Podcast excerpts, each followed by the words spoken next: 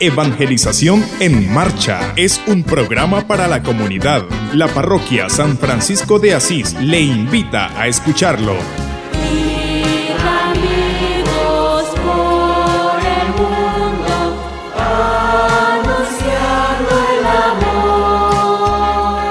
Ir a evangelizar. ¿Dónde están las mujeres? ¿Dónde están los niños? Tiene que ser una iglesia activa, una iglesia que está presente en todos los lugares. Esa es la evangelización, llevar el evangelio a todos los ambientes. Cada domingo a las 6 y 30 de la mañana. Evangelización en marcha.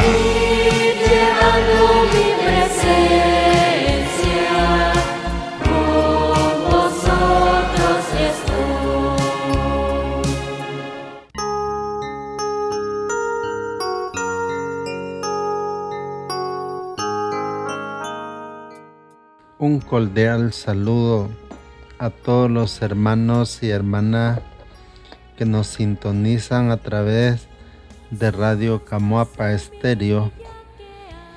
Les agradecemos su fiel sintonía. Damos inicio a nuestro programa diciendo en el nombre del Padre, y del Hijo y del Espíritu Santo. Amén. Espíritu Santo, acompáñanos a cada instante y a cada paso de nuestra existencia para que seamos siempre un motivo de alegría y de bendición para nuestro prójimo. Ilumínanos para que nuestros pensamientos, palabras y acciones sean acordes con las enseñanzas del Evangelio. Te lo pedimos, Padre, por Jesucristo nuestro Señor. Amén. Presencia,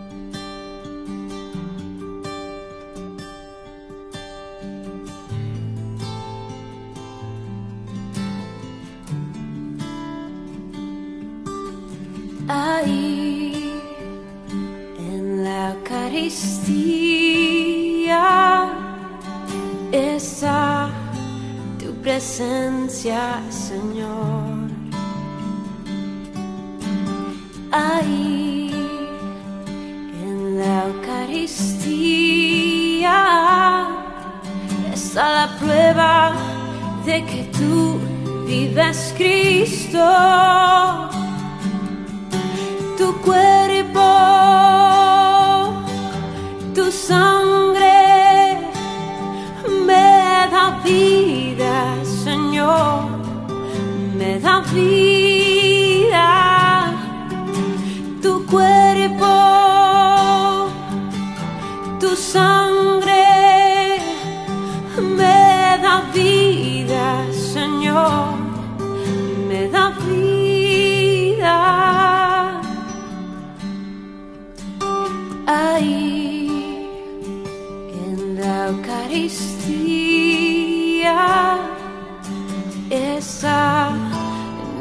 nuestra comunión. Oh, ahí en la Eucaristía esa nuestra reconciliación.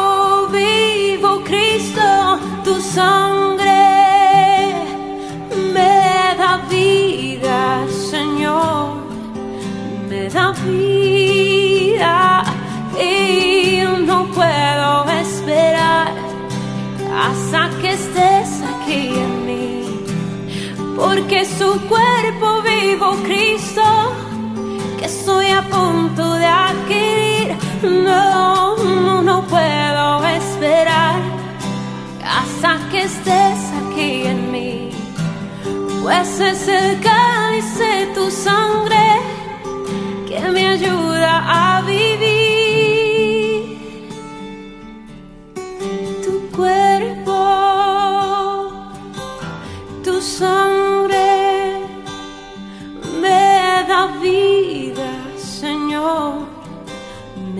free.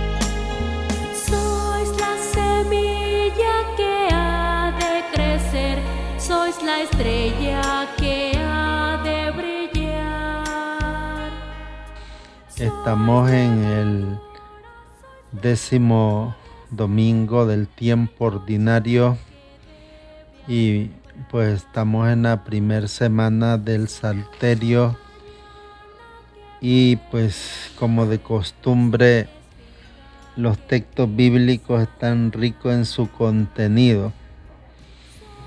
No se afane mi Señor si sigo hablando. Abraham, el hombre de la fe, aparece hoy intercediendo con una oración porfiada a favor de los habitantes de Sodoma y Gomorra. A pesar de su gran pecado, el, es entrañable y típico oriental el, regateo de Abraham ante Dios, de circunstante eh, justos, eh, va bajando hasta los 10, por debajo de los cuales no parece atreverse ya a motivar su oración de súplica.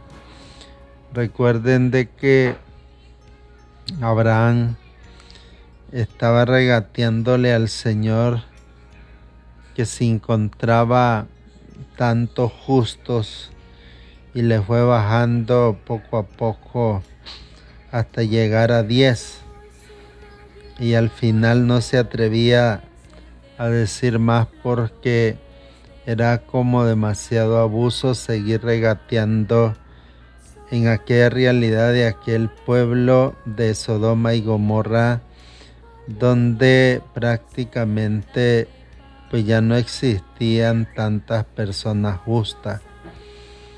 Aparentemente la única persona justa que estaba en ese momento era Abraham. Y pese a que no pudo digamos, encontrar el número de habitantes justos, pues de hecho la ciudad fue carbonizada. Si vemos en el texto de San Pablo, le di, dice, les dio vida en Cristo, perdonándole todos los pecados en su doctrina pues cristológica Pablo recuerda a los cristianos de Colosense o de Colosas que por el bautismo fueron sepultados con Cristo y han resucitado con Él. El día del, del bautismo fue el gran acontecimiento sacramental en que fuimos injertados en el misterio pascual de Cristo, en su muerte y en su reacción, obteniendo pues por él el perdón de nuestros pecados. Es, es importante aquí la comparación y es hermosa porque la razón por la cual ustedes y yo existimos dentro de la iglesia es justamente eso cuando fuimos bautizados se nos dieron dos dignidades, la dignidad de ser hijos de Dios y el ser miembros de la iglesia. Ahí recibimos por primera vez el germen del, del Espíritu Santo y por ende, pues todo bautizado tiene una misión que cumplir. Y por eso es que la iglesia en la actualidad nos propone el renovar los sacramentos de la, de, la iniciación cristiana por medio de un retiro de evangelización, porque cuando éramos niños nuestros padres y padrinos nos prestaron la fe para creer y para profesar la fe. Y nos prestaron los pies para llevarnos a la iglesia, pero ya en el marco del retiro de iniciación de los tres sacramentos de la iniciación cristiana, pues son las personas adultas las que aceptan por la fe y la conversión, renuncian a, título propio del pecado, del pecado, el odio y los resentimientos y comienzan a vivir una vida nueva. Los documentos de la iglesia nos invitan a eso y por eso todo bautizado pues debe darse esa oportunidad de poder renovar estos sacramentos de la iniciación cristiana adultos y conscientes para que pues tomemos conciencia de la responsabilidad y de la misión que tenemos como bautizados. Porque hoy mismo mucha gente que ha sido evangelizada pues se ha vuelto floja, es decir, no quiere asumir ningún tipo de responsabilidad y piensan que por el hecho de ir solo a misa, confesarse, eh, ya tienen, eh, ya, ya han cumplido su misión. Y la realidad es que no, pues tenemos que hacer todo lo que hagamos buscando hacer la voluntad de Dios, buscar cómo se salven almas. Para eso existimos en la iglesia, para eso fuimos bautizados. Lo que pasa es que los padres y padrinos pues no asumieron esa responsabilidad de educarnos en la fe de la iglesia. Y por eso hoy en día cada persona entiende la iglesia como más le conviene. Y eso pues realmente está en contra del magisterio de lo que la iglesia es o del mismo pensamiento de Jesucristo porque el mismo Jesús lleva a sus discípulos a encontrarse con, la buena noticia que era Él, luego los educa, los catequiza, los manda a la misión. Y eso es impresionante, e, esa es la razón por la cual eh, ustedes y yo estamos en la iglesia. En la iglesia no estamos para ir a recaudar dinero, para ir a hacer dinero. En la iglesia nosotros estamos para eh, llevar la buena noticia del reino de Dios a todas las personas que lo necesitan. Y por eso nos va a decir el maestro, pidan y se les dará. Los discípulos piden al maestro que les enseñe a rezar. Lo han visto rezar y les ha causado impresión. El maestro les enseña el Padre Nuestro en el Evangelio de San Lucas con una versión distinta a la que nos ha transmitido el Evangelio de San Mateo. Hay cinco peticiones en Mateo, es decir, y, y Lucas nos, en Lucas hay cinco peticiones y en Mateo tenemos siete. Por eso es importante descubrir en este día les les ofrece unas enseñanzas sobre cómo tienen que ser esta oración de los cristianos, perseverante. Imagínense, estos primeros cristianos permanecían y perseveraban en su vida comunitaria y confiaban en el Señor. Ciertamente que al inicio les costó un poco, porque la fe es un proceso que se va fundiendo o fundamentando en los discípulos que se convierten al Señor de todo corazón. A los que no, pues entonces los envuelve las tinieblas, la oscuridad con su niebla y, y los separa de la gracia de Dios. Por eso mucha gente nunca crece espiritualmente porque se han dejado conducir por las falsas doctrinas, que son aquellas que pues son acomodadas a la, a la, a la sapiencia del hombre, a la inteligencia humana, y todo eso no es de Dios, todo eso es diabólico. Las comparaciones son muy familiares. Uno que se atreve a molestar a un amigo pidiéndole un préstamo para tres visitantes y el hijo pues que pide pan a su padre, mucho más hemos de confiar en que Dios nos escuchará y nos concederá lo que le pedimos. Pidan y se les dará. Pero para Lucas lo que concede al Padre, sea lo que sea, lo hemos pedido es que Dios dará el Espíritu Santo a quienes se los pida. Es decir, muchas veces nosotros estamos eh, esperanzados a recibir una retribución económica, pero aquí se está hablando de algo sumamente más importante y se está hablando de la presencia del Espíritu Santo porque la presencia del Espíritu Santo es la que libera al hombre de la esclavitud, del demonio, del mundo y del pecado.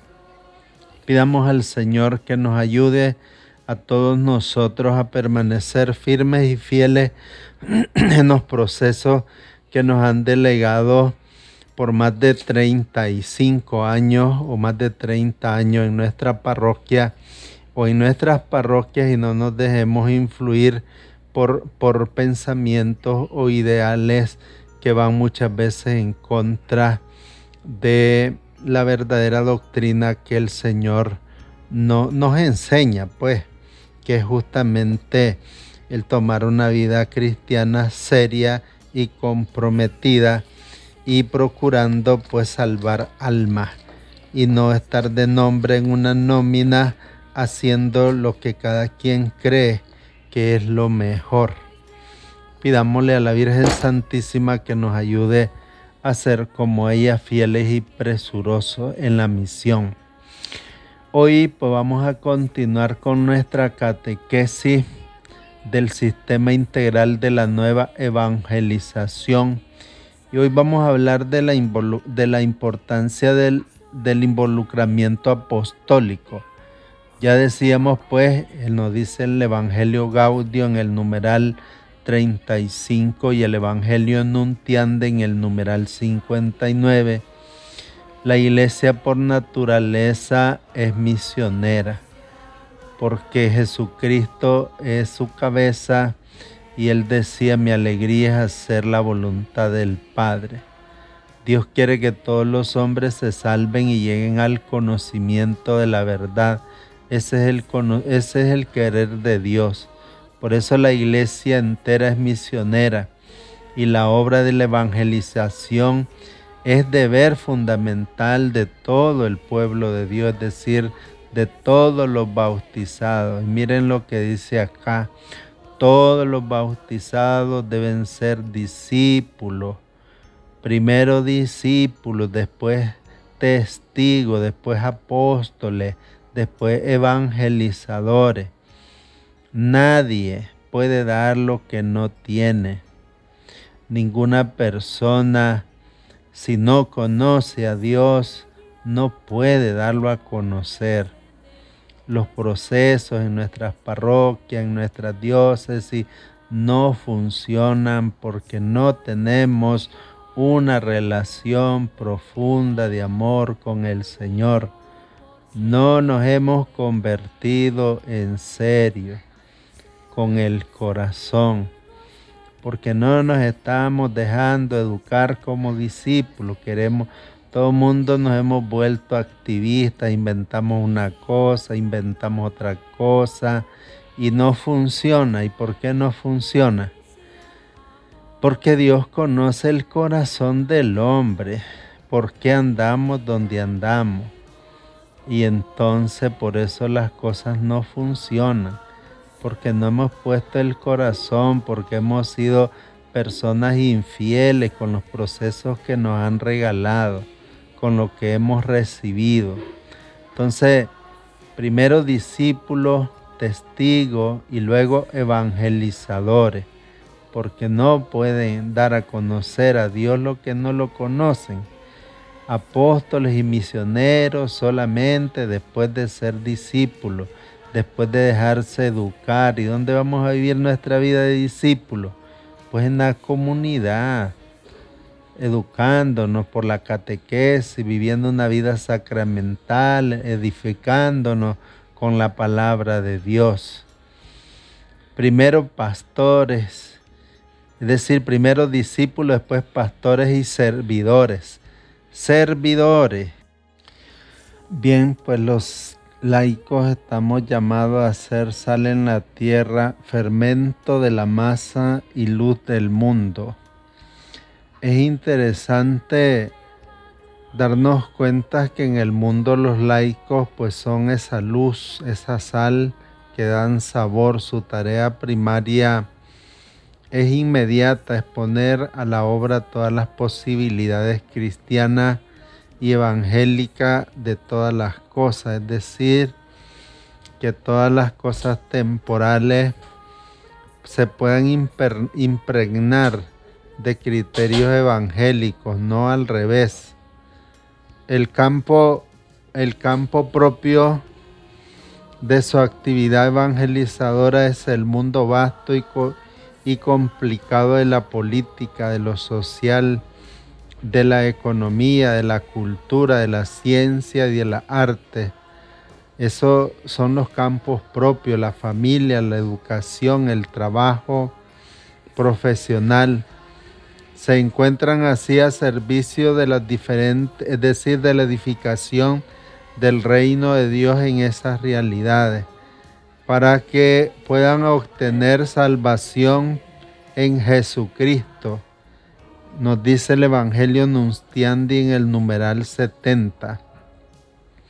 Los laicos pueden ser llamados a colaborar con los pastores al servicio de la comunidad eclesial, ejerciendo ministerios muy diversos según los carismas que el Señor les ha concedido. Al lado de los ministros ordenados, pues la iglesia reconoce el lugar de ministerios no ordenados, actos para asegurar el servicio especial de la iglesia. Para esto es útil pues echar una mirada a los orígenes, al inicio, y a las necesidades actuales de la humanidad y de la iglesia, nos dice el Evangelio Nuntiandi en el numeral 77. Aquí pues es importante un diezmo de tiempo laboral semanal que como mínimo se tienen que dar unas cuatro horas semanales. Eso es como mínimo. Los jóvenes de 18 años, pues deberían de dar un tiempo completo idealmente a los 18 años, eh, como un servicio para descubrir su vocación, su misión.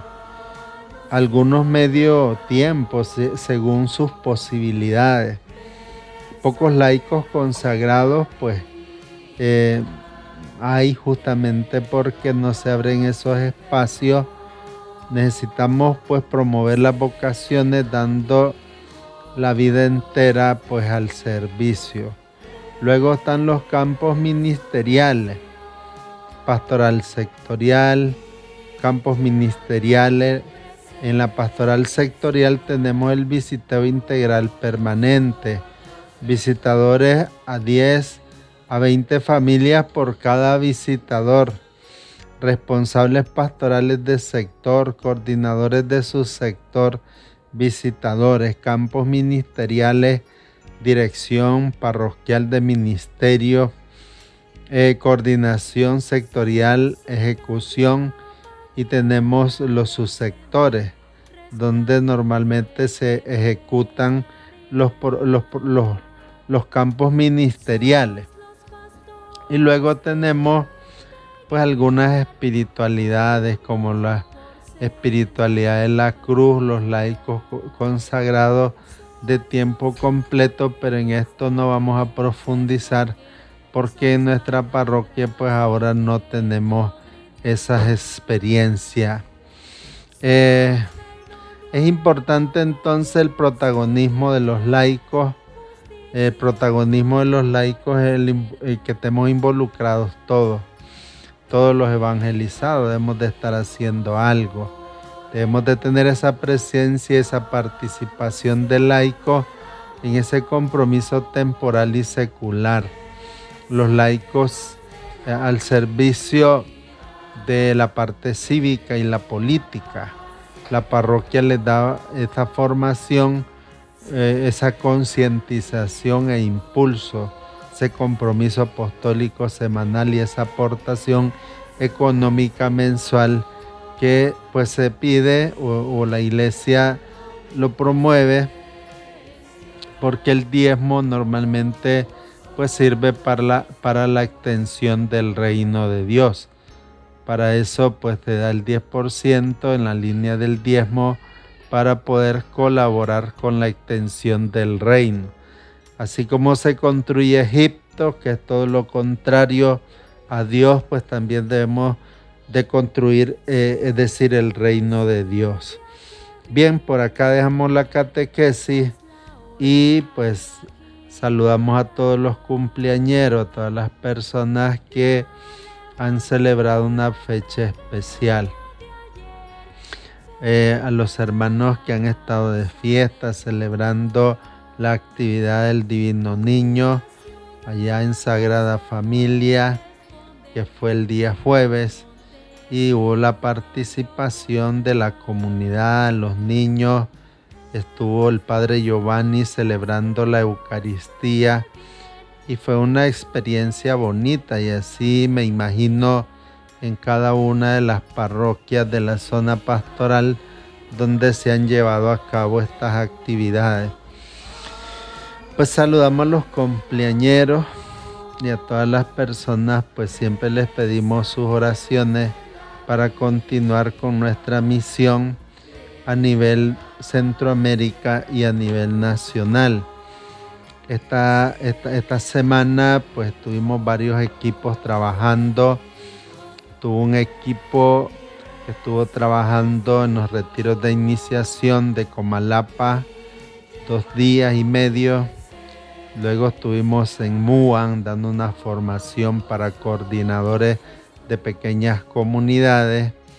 Y luego estuvimos en Santo Domingo dando una formación para eh, responsables de sectores.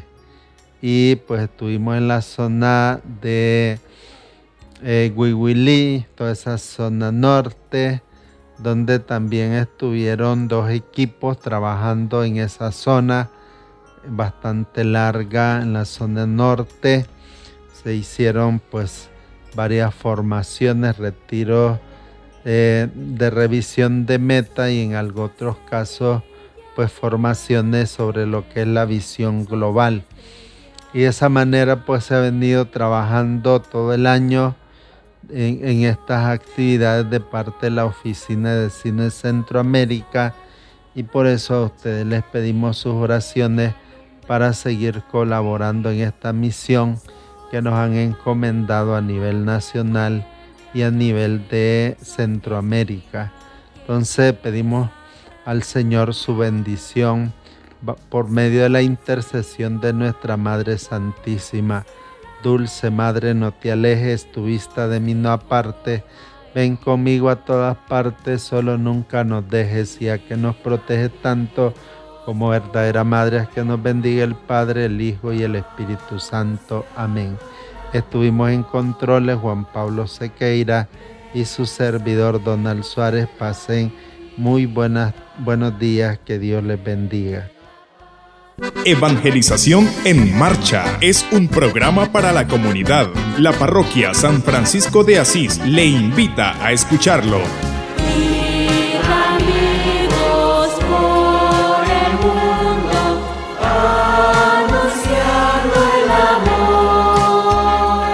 Ir a evangelizar. ¿Dónde están las mujeres? ¿Dónde están los niños? Tiene que ser una iglesia activa, una iglesia que está presente en todos los lugares. Esa es la evangelización, llevar el evangelio a todos los ambientes. Cada domingo a las 6 y 30 de la mañana. Evangelización en marcha.